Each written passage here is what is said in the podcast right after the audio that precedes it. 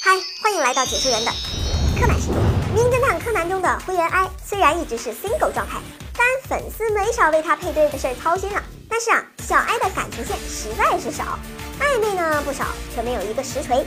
心心念念的柯南更是有家室之人。其实，在柯南中，始终对小哀倾心并明确表白的只有光彦一人。在通往天国的倒计时中，光彦甚至为此去找小兰姐姐谈心了呢。他说自己以前喜欢步美，现在又喜欢上了小哀，觉得这样的自己是个渣男。多情又单纯的光彦得到了小兰的安慰。在片尾，是光彦及时抓住了掉下车的灰原哀，救了小哀一命。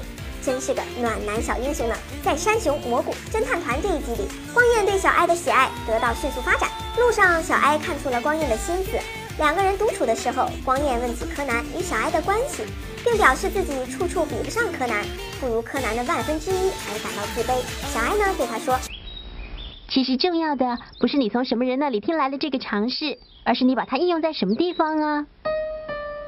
就我现在来说，你等于就是我最棒的救援小组。”谢谢你，还好有你在。这番安慰啊，把光彦是彻底攻略了，从此爱上了灰原哀呀。